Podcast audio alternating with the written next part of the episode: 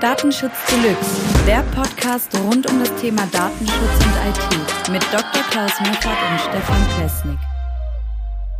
Hallo und herzlich willkommen zum Datenschutz Deluxe Podcast. Mein Name ist Stefan Plesnik und bei mir ist wie immer Dr. Klaus Meffert. Lieber Klaus, wie geht es dir heute? Ja, Stefan, ich bin ein bisschen neidisch auf dich. Du warst ja im Urlaub, wie ich äh, gehört habe. ähm, ich leider nicht. Insofern äh, schauen wir mal, was die Sendung heute bringt.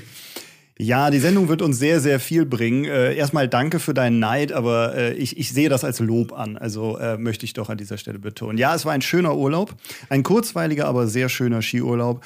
Und ähm, das Thema, was ich mir für heute überlegt habe, könnten wir so schön anknüpfen an das, wo, worüber wir ja, was wir schon beim letzten Mal, ich weiß nicht, ob die letzte oder vorletzte Folge war, wo wir das so ein bisschen angerissen haben, dass wir schon mal so haben durchscheinen lassen, ja, ähm, Microsoft-Produkte, wenn die da jetzt alles so mit dem Datenschutz vernudeln und mit der IT-Sicherheit nicht mehr beachten, was kann man denn da als Otto Normalverbraucher oder am besten sogar Unternehmer machen? Äh, was für Alternativen gibt es denn? Also welche gibt es und vor allen Dingen, wie praktikabel ist der Einsatz?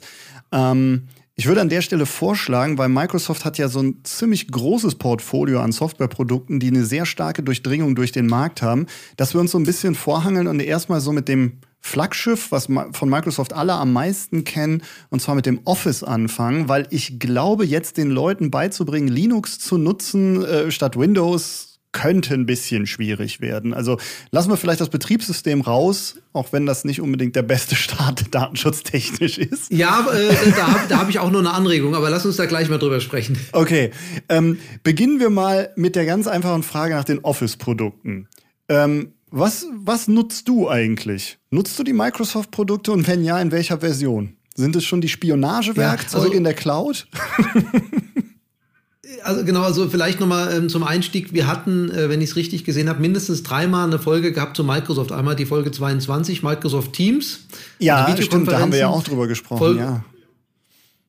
Genau, äh, Folge 35 Microsoft Outlook, ähm, nachdem Microsoft ja verkündet hat, äh, mit Outlook alle ja, genau. Daten, alle Mails zu analysieren und auch die Zugriffs-, äh, also Benutzernamen und Passwort des, des Mail-Kontoinhabers zu nutzen, um alle, wirklich alle Mails zu lesen, auch mit einer KI. Ja. Äh, und dann die Folge äh, 38, das war die vorletzte, die du meintest, Microsoft Copilot. Ähm, ah, genau, wo ja da, Microsoft ja, genau. sagt, ähm, mhm Versicherung bei Urheberrechtsverletzungen, wenn mit Copilot irgendwas generiert wird, wo wir dann rausgefunden haben, ja, es ist ja gar keine Versicherung, weil erstens muss man sich an so viele Dinge halten, dass der Versicherungsfall wahrscheinlich gar ja, nicht eintritt. Absolut. Und selbst wenn er eintritt und Microsoft was bezahlt, dann aber auch nur für das Verfahren und nicht dafür, dass man die, diese Werke von anderen nicht mehr weiter nutzen darf. Wenn ich Visitenkarten gedruckt habe oder mein Auto bedruckt, dann muss ich halt weiter dafür bezahlen äh, oder sehen, wie ich damit klarkomme. Aber zurück zu Microsoft. Also zum einen, du hast mich nach Outlook gefragt, beziehungsweise nach ähm, Microsoft-Produkten, die ich nutze. Ich nutze tatsächlich auch Office, genau, äh, auch Microsoft Office-Produkte ungerne, aber man muss leider sagen, äh, sie sind funktionell äh, sehr gut. Ähm, ja. Man kann auch über manche Dinge streiten. Bei Microsoft Word zum Beispiel ähm, also ich nutze keine neuesten Versionen, sondern etwas ältere Versionen, ähm, in dem Fall Versionen von 2016 im Namen zumindest, mhm. weil ich keine Cloud-Produkte haben möchte. Ich nutze also keine Cloud-Produkte von Microsoft und werde es auch nicht tun. Lieber kommuniziere ich nicht mehr über Microsoft. Ähm, wenn mir jemand zu mir kommt und sagt, ich muss Microsoft Cloud-Produkte nutzen, um mit demjenigen kommunizieren zu können, dann sage ich ihm das gleiche wie bei WhatsApp, da kommen wir nicht zusammen. Ja. Ähm, und ähm, da ist es halt so, irgendwann wurde das alles immer mal schlechter. Bei Microsoft Word und so weiter wurden die Buttons alle immer größer. Ich meine, es ist vielleicht gut für Leute, die kaum im Computer arbeiten oder sich nicht gut damit auskennen. Ja, die treffen dann den Button auch mal, wenn sie draufklicken. äh, aber für mich ähm, ist, ist die Hälfte des Bildschirms verschwendet mit Funktionen, die ich oft über eine Taste benutze. Ja. ja. Ähm, also da nutze ich tatsächlich äh, Microsoft-Produkte äh, ansonsten aber eigentlich nicht, muss ich sagen. Ähm, also ich nutze zum Beispiel keine Videokonferenzprodukte von Microsoft, muss ich auch gar nicht. Ähm, ähm, mhm. OneNote nutze ich sowieso nicht. Ich sehe den Sinn da gar nicht drin. Für mich jetzt, es kann jeder, es gibt bestimmt eine Sinn, sinnvolle Anwendung, aber ähm, für mich nicht. Äh, oder den OneDrive nutze ich auch nicht. Da sehe ich auch keinen Nutzen für mich. Äh, beziehungsweise gibt es auch Alternativen. Ja, genau. Alternativen, gutes Stichwort. Also Nutzung nicht in der Cloud ist ja auch erstmal schon äh, gar nicht so ähm, verkehrt vom Grundgedanken her. Dann hat man vielleicht auch weniger von diesen äh, Telemetrie-Datengeschichten und so weiter. Und vor allen Dingen kann man sie auch ohne Nutz Benutzer-Account dann nutzen. Man hat ja dann meistens eine normale Lizenz dieser Software. Ähm, das ist ja auch immer so, das hat ja für mich immer so dieses Geschmäckle, ich muss mich bei einer Software anmelden, die ich mir gerade runtergeladen habe, die aber auf meinem Rechner hunderte von Megabyte vollmüllt mit irgendwelchen Daten. Also warum dann überhaupt meinen Rechner vollmüllen? Dann kann es ja auch einfach komplett online ablaufen und nur ein Link sein in die Cloud. Ähm, das wäre so der erste Punkt, wo ich immer sage, hm, es ist irgendwie alles so suboptimal. Also sowohl auf der technischen Ebene suboptimal geregelt, als auch auf der Nutzeranwendungsebene irgendwie so ein bisschen verkompliziert für mich persönlich.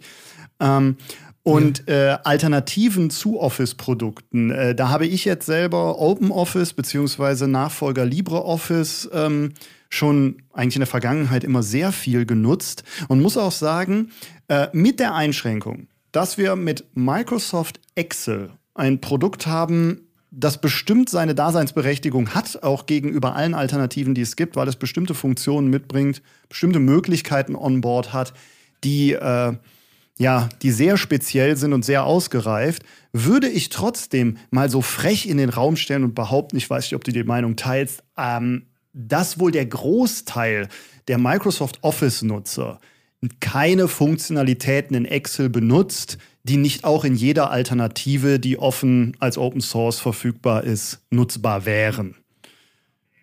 Was ja, denkst du? Sehe ich auch so wie du. Also äh, Mak Makros programmieren tut ja kaum jemand.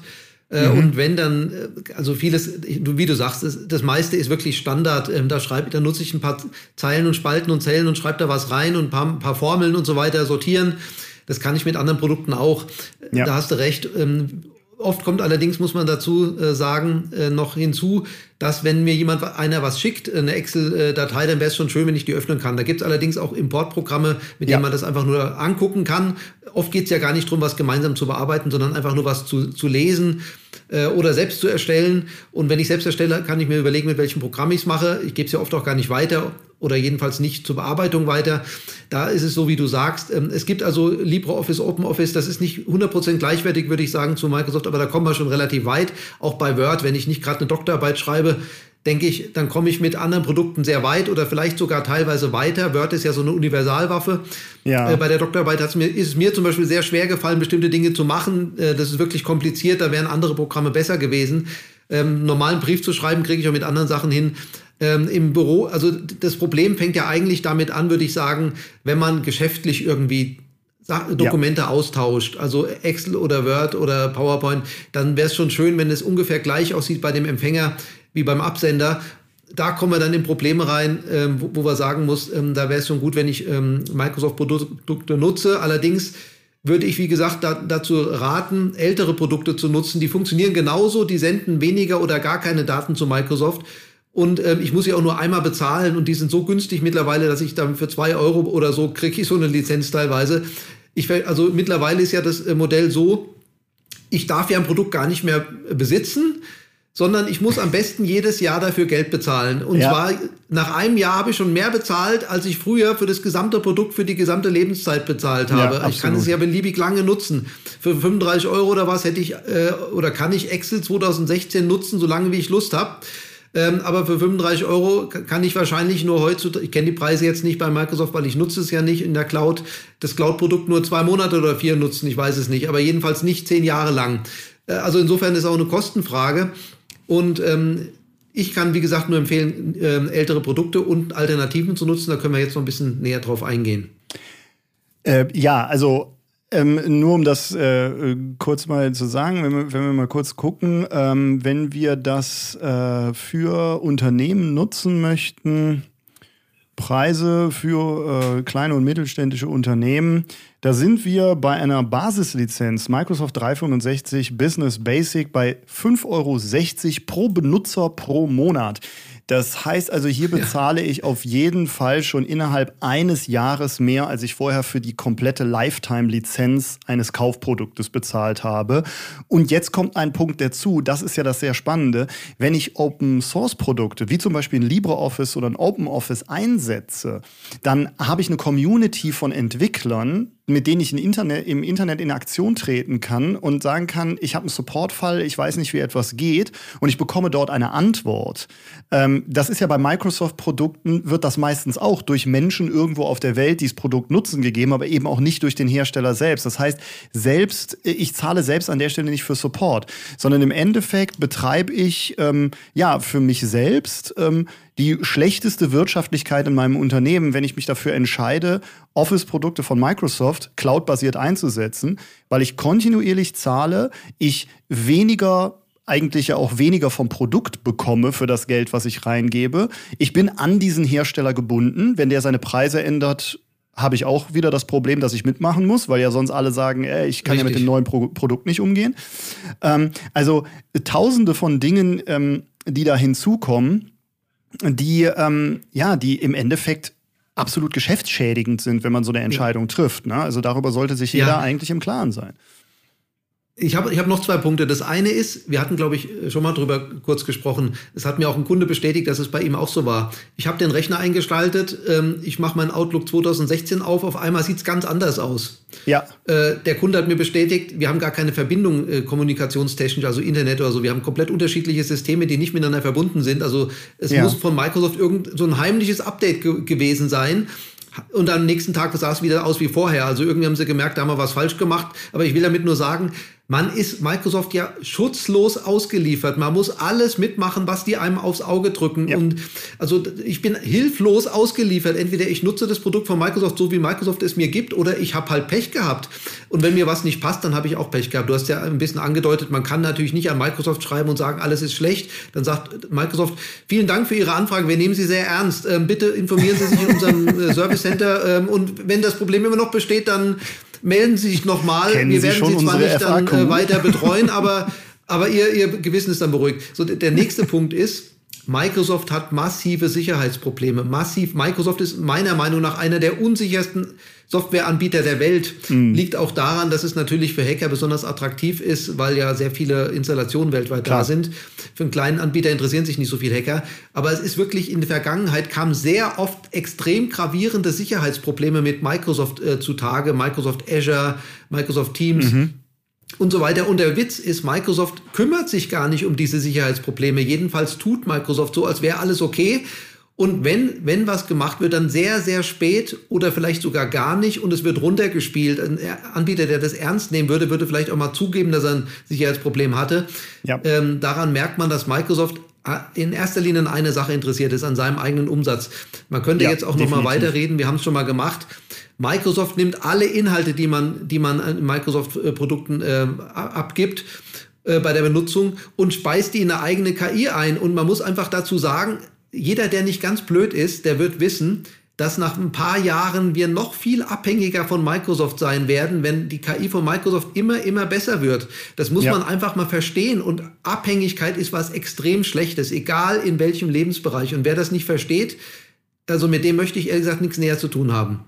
Das Schlimme ist ja, ähm, dass die Unternehmer diese Entscheidungen treffen, ohne sich über Alternativen oder diese Zusammenhänge im, Klar zu, im Klaren zu sein. Und das ist ja eigentlich das, wo es, wo es halt wirklich gefährlich wird. Wir haben es da mit einer Struktur zu tun, dass ein Unternehmen, das jetzt sich dafür entscheidet, Microsoft-Produkte cloud-basiert, 365, Outlook, Teams und den ganzen Pröll einzusetzen, im Endeffekt keinerlei ähm, Geheimhaltungsvereinbarungen mit anderen Unternehmen mehr schließen kann, weil sie sie gar nicht einhalten können, weil per se ihre Daten bei einem anderen Unternehmen ver äh, verarbeitet werden, das einfach mal sagt, wir nehmen uns das Recht raus, alle diese inhaltlichen Daten in unsere KI einzuspeisen, die dann wiederum über ein ChatGPT 5678 in Zukunft der gesamten Welt zur Verfügung ja. gestellt wird. Also das muss man sich mal vorstellen, was da passiert. Das ist eine vollständige ja. Entwertung aller Unternehmens äh, aller Unternehmensassets, wenn ich als Unternehmer mich heute entscheide, ich setze diese Microsoft-Produkte ein, also gerade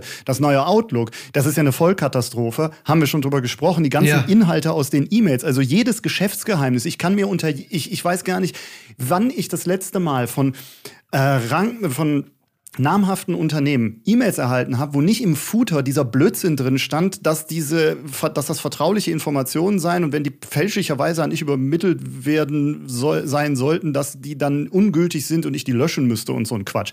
Was natürlich rechtlich überhaupt keinen Bestand ja. hat und absoluter Mumpitz ist. Äh, wenn ich eine E-Mail an einen falschen Empfänger sende, dann bin ich dumm und dann schützt mich davor auch kein Rechtssystem. Äh, das ist also absoluter Quatsch, sowas da reinzuschreiben. Aber das machen halt sehr viele Firmen und ich denke mir, und ihr sendet sendet über Exchange Server, über Microsoft Outlook, über das neue Outlook eure E-Mails. Ihr habt gerade dem gesamten Konzern Microsoft das Recht gegeben, diese Daten in eine KI einzulesen. So, wo lebt ihr bitte, Leute, wenn ihr das nicht checkt, was das wirtschaftlich für euer Unternehmen bedeutet? Nehmen wir mal den Datenschutz komplett raus. Ja, also lassen wir mal personenbezogene ja. Daten und die ganzen Probleme mit DSGVO und die ganze Missachtung der Persönlichkeitsrechte der Mitarbeiter, die natürlich Schadenersatzklagen noch und nöcher nach sich ziehen könnten, raus. Aber einfach nur als Unternehmer für die eigene Wirtschaftlichkeit so einen Mist zu fabrizieren, also tut mir leid, dann bist du dumm wie drei Meter ja. Zaunpfahl. Das ist einfach. Also äh, ich sag mal so, äh, äh, ob, ob, jetzt die Inhalte in der Microsoft KI zu Dritten nach außen gelangen, ist ja erstmal zweitrangig. Äh, das Problem geht, ja schon los damit, dass Microsoft seine eigene KI damit anlernt, weiter, weiter trainiert sozusagen. Und das würde ja auch schon ausreichen, wenn Microsoft, nur Microsoft diese Daten hätte. Ich meine, ja ob Microsoft jetzt mein Patent klaut oder jemand anders, der äh, KI-Output vom Microsoft-System bekommt, ist mir ja. ja. egal. Oder ob die Amerikaner mein Patent klauen, wenn der Geheimdienst mal bei Microsoft fragt, ob er, ob er mal Eben. die Daten haben darf, gemäß der, der Cloud Act Executive Order äh, 12333 oder Pfizer 702, äh, die amerikanischen ja. Sicherheitsgesetze, nämlich die Auslandsüberwachung und auch Inlandsüberwachung äh, gestatten. Absolut. Ähm, äh, also ich sage mal, das, da muss man wirklich mal drüber nachdenken. Ähm, aber vielleicht noch ein Punkt also es gibt für vieles äh, eine Alternative, wo man gar nicht so lange drüber nachdenken muss. Bei ähm, Videokonferenzen zum Beispiel gibt es äh, zahlreiche Anbieter aus Deutschland oder auch der Schweiz.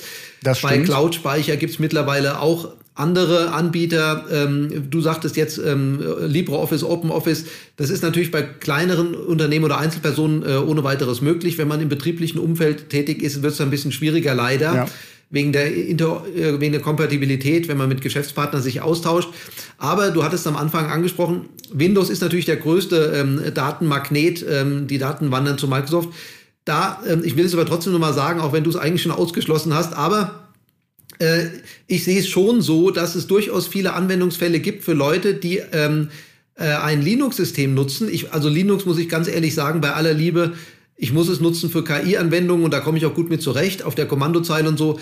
Linux ist einfach nicht das gleiche wie Windows funktionell. Das muss man einfach sagen. Ähm, das hat nicht so viel miteinander zu tun, funktionell. Leider, ja, äh, bei aller Liebe äh, für, für Linux äh, aus Sicht des Datenschutzes, funktionell ist einfach eine kleine Katastrophe.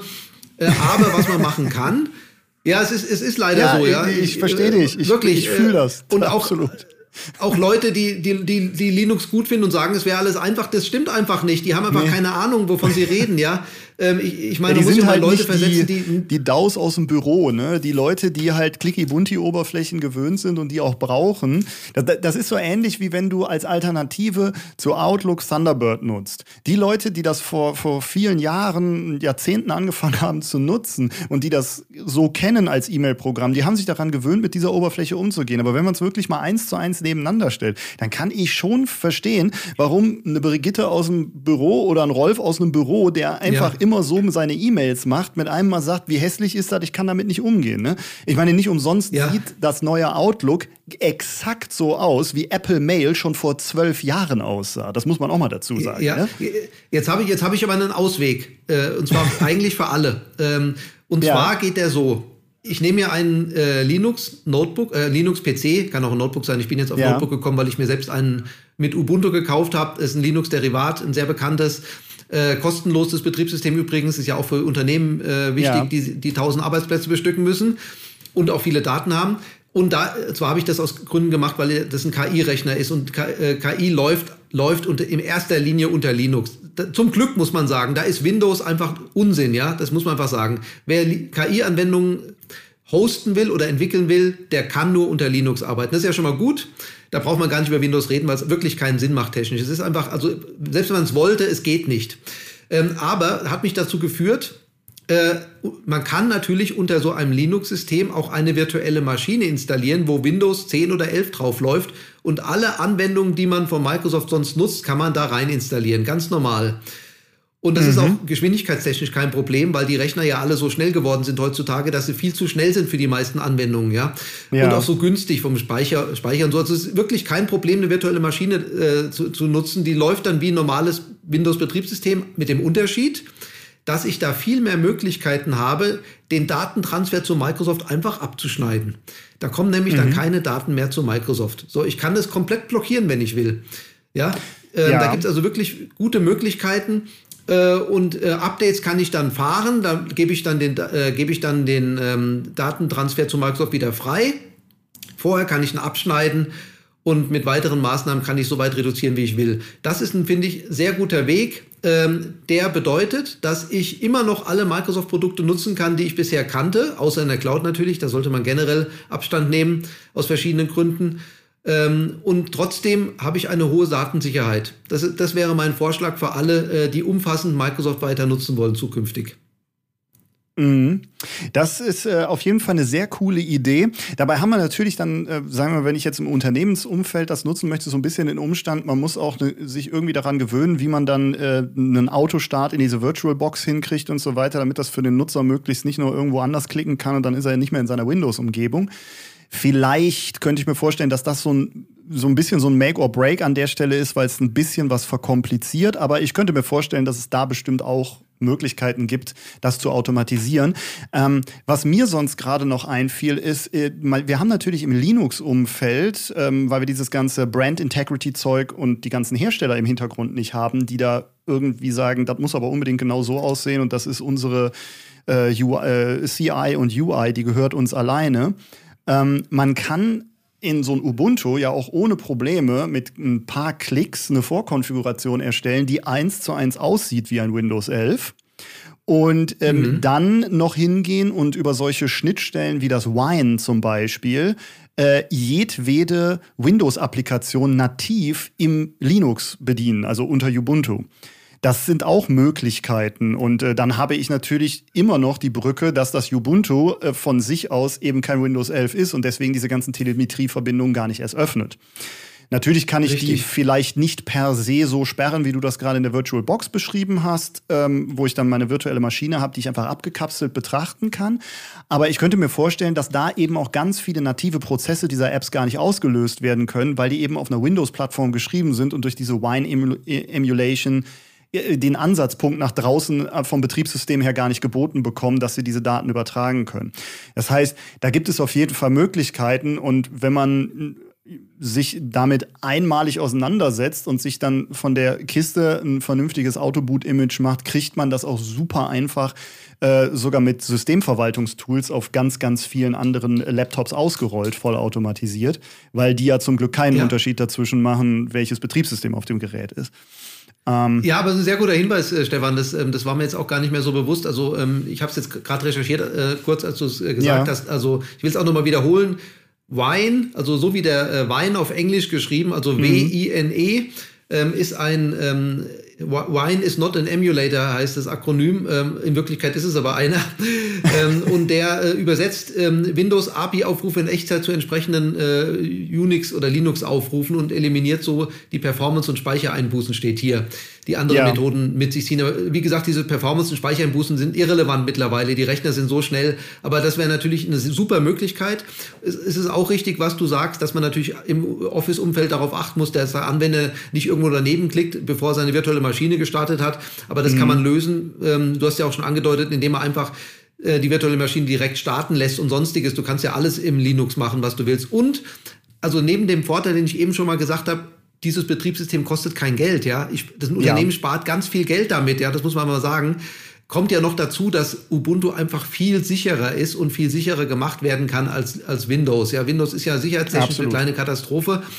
Und deswegen ist es ja auch Usus, dass man ähm, Cloud-Anwendungen und sonstiges die man selbst anbietet, also wenn ich jetzt irgendeine Software anbiete und zum, zum Mieten oder so anbiete, dann werde ich ganz bestimmt keinen Windows-Server dafür benutzen, sondern einen Linux-Server. Das ist also in der IT-Branche, denke ich, Common Sense. Ich weiß nicht, ob es irgendwelche Leute anders sehen, aber ich habe noch keinen getroffen.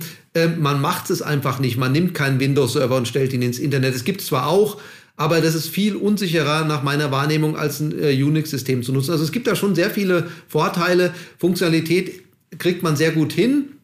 Und wie gesagt, wir leben in extrem unsicheren Zeiten. Jede Woche wird irgendwo was angegriffen, man liest mhm, wieder was davon. Ja. Microsoft kümmert sich einen Dreck um Sicherheitsprobleme. Also natürlich machen die es nicht absichtlich falsch, aber die spielen alles runter. Manchmal dauert es wirklich ein halbes Jahr, bis da irgendwas passiert. Ich, kann man öffentlich nachlesen, ist keine Erfindung von mir. Und in der Zeit sind die Unternehmen dann schutzlos ausgeliefert. Ja, also äh, und jetzt habe ich äh, gerade eben wieder einen Hot Call reingekriegt. Ähm, da hat ein Unternehmen ein Problem, äh, Man-in-the-Middle-Attacke. Ähm, die E-Mails, die die mit ihrem Lieferanten in, äh, ausgetauscht haben, die sind abgefangen worden von einem Hacker. Der hat die äh, umgeschrieben sozusagen und eine andere Kontonummer reingeschrieben. Sage ich jetzt mal, die Wahrscheinlichkeit, Boah. dass sowas mit, mit Unix passiert, ist äh, viel geringer als mit Linux. Und da ging die 120.000 Euro Überweisung eben an so aufs falsche Konto, ja. Äh, ja, absolut. Ich kann da jetzt lachen, aber äh, der Betroffene lacht da nicht drüber.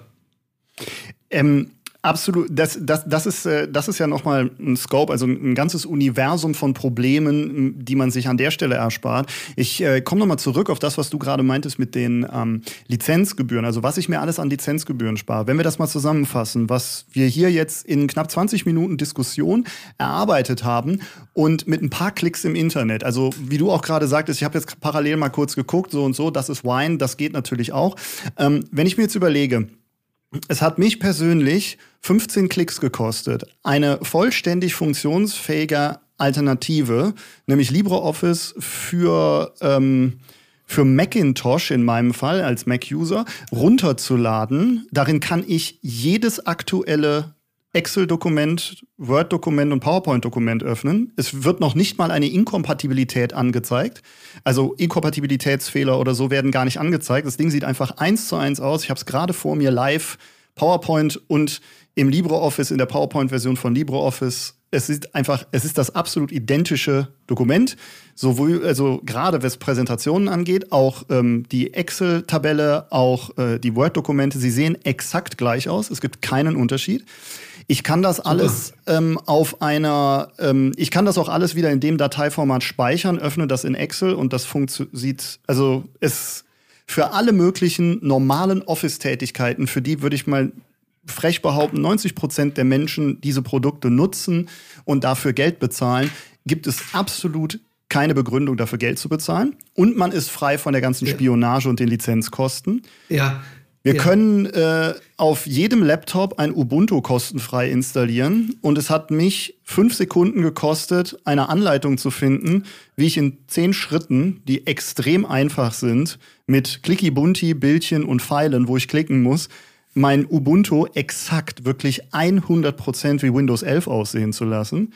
Die Wine-Installationsanleitung ja. hat umfasst auch nur sechs Schritte, ist auch bebildert. Super. Man muss einfach nur ein paar Codezeilen kopieren und Enter drücken. Danach ist, läuft das Ding auch und dann kann ich den kompletten Windows App Store benutzen. Ähm, also ich habe dann gar keine Einschränkungen mehr gegenüber der Nutzung eines Windows 11 auf einem Unix-System mit Ubuntu. Plus, dass ich meine Office-Bearbeitung machen kann. Jetzt packen wir da noch ein Thunderbird zu. Dafür besorgt man sich einen Outlook-Skin. Es gibt den, das aktuellste Outlook, dann sieht Thunderbird exakt aus wie Outlook. Das kann man sich auch mit ja. zwei Klicks installieren. Das ist eine ganz normale Extension.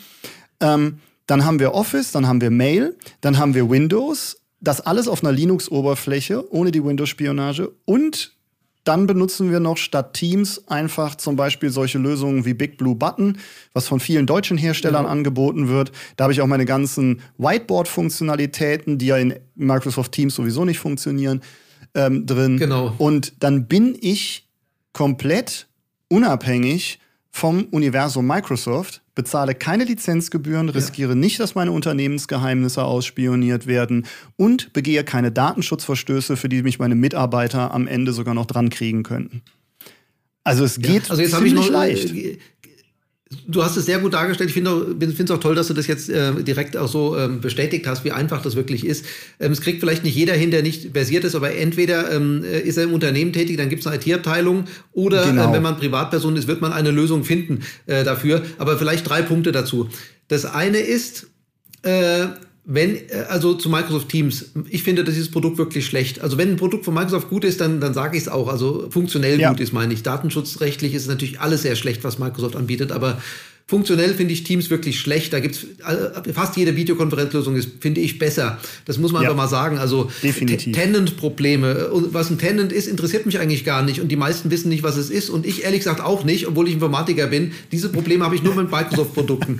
äh, von anderen wohlgemerkt, ja. Ähm, ja. So, das zweite, das zweite, was du gesagt hast, dass, dass dieses Dokument äh, identisch aussieht in LibreOffice wie im Original von Microsoft. Das muss man ja auch dazu wissen ich meine, Office ist Office, ja. Was sich da ändert äh, an Microsoft Word zum Beispiel, das sind äh, syntaktischer äh, Zucker nennt man es oder irgendwelche Designelemente oder sowas ja. oder neue Vorlagen vielleicht. Aber was soll sich denn grundsätzlich dran ändern an einem Word-Dokument? Ja, das ist einfach ein Dokument, wo Texte und Grafiken eingebettet werden können. Und umso länger es Word gibt, äh, umso mehr ist die, höher ist die Wahrscheinlichkeit, dass es eins zu eins nachgebaut werden kann von anderen, weil ich meine, ein Word-Dokument ist ein Word-Dokument ist ein Word-Dokument. Es wird auch kein, äh, keine Rakete werden, ja. Ähm, das muss man einfach mal sehen. Und das dritte Klar. ist, ich hatte es vorhin noch mal kurz gesagt, aber ähm, viele wissen es wirklich noch nicht, dass KI äh, die Zukunft der Menschheit bis zum Ende der Menschheit begleiten wird äh, weil die, das ja. Ende der Menschheit entweder durch die KI zustande kommt oder durch eine andere Katastrophe, die vorher kommt. Ähm, man muss es einfach mal so sagen. Zukünftig werden wir auch auf normalen PCs oder Notebooks, Handy fängt ja jetzt schon an, KI-Anwendungen laufen lassen. Und zwar so, dass die Anwendung auf, der, auf dem PC oder dem Notebook läuft. Und da muss ich ehrlich sagen, aus Erfahrung, ich kann es wirklich beurteilen, weil ich das permanent mache und ich kenne genau den Unterschied zwischen Windows, Windows Subsystem Linux, also WSL und Ubuntu. Das sind drei unterschiedliche Grade der Performance und Kompatibilität. Windows mhm. selbst ist am allerlangsamsten und am wenigsten kompatibel mit gängigsten KI-Anwendungen. Da, da läuft fast gar nichts drauf. Und zwar, ich meine ja. jetzt so, also dass man da sagen kann, ich habe einen Rechner, auf dem läuft KI. Das, da kriegt man zwar hin, aber es, wenn man es hinkriegt, ist es sehr langsam und das meiste geht gar nicht. So, das muss man einfach mal so sagen. Also rein technisch, technisch. Es liegt nicht am Windows selbst, sondern es liegt einfach daran, dass jegliche ähm, KI-Bibliothek, die es so gibt heutzutage, also übertrieben, aber fast jede, inklusive der Sprachmodelle und sonstigen, unter Linux funktioniert in Python, ja, Python, also Python geschrieben, funktioniert unter Windows nur sehr schlecht. Ähm, die Grundlagen funktionieren da, aber wir reden über sehr systemnahe Programmierung bei KI. Also das erste ist, die, Perf die Performance ist einfach sehr schlecht und die Kompatibilität auch bei Windows. Windows Subsystem Linux ist so ein Mittelding zwischen, ich habe ein Windows und installiere da uh, Linux rein. Das funktioniert ganz gut, ist aber erstens langsamer und zweitens auch nicht so ganz kompatibel, wie wenn ich Linux direkt nutze. Und Linux direkt ist einfach das allerschnellste und das allerkompatibelste. Das heißt also, wenn ich dann Wine benutze, wie du es gesagt hast, oder eine virtuelle Maschine mit Windows im Ubuntu drin oder im Linux, dann kann ich gleichzeitig eine ganz tolle KI-Anwendung laufen lassen, ähm, die höchst performant läuft und nicht langsam, mhm. ja, weil man muss wissen, bei einem 35.000 Euro KI-Rechner kann es auch acht Sekunden dauern, bis man Chatbot geantwortet hat. Ja, äh, wenn ich dann einen Rechner habe, der nur 2000 Euro kostet oder 3000, ähm, dann kann ich ja froh sein, wenn es in 40 Sekunden fertig ist, jedenfalls unter Windows. Ja, das muss man einfach wissen. Es, es wird zwar alles immer besser und schneller, aber unter Windows funktioniert eine KI-Anwendung denkbar schlecht. So möchte ich es mal ja. vereinfacht sagen. Ähm, Spielanwendungen laufen überall, aber wir wollen ja zum Mars fliegen und nicht äh, auf, den, auf, den, auf die Zugspitze klettern, ja. Äh, und das ist halt der Unterschied, ob ich zum Mars komme oder nur bis zur Zugspitze. Ja. Und äh, Windows geht bis zur Zugspitze und bis zum Mars komme ich halt mit Linux. Äh, so möchte ich es mal rein technisch formulieren. Und die Funktionen, haben wir schon besprochen, kann man in vielerlei Hinsicht nachbilden. Absolut. Also ich denke, zusammengefasst kann man wirklich sagen, also mich, hat, mich hat dieser ganze Talk auf die Idee gebracht, ich schnapp mir einfach mal ein altes Laptop und mach das.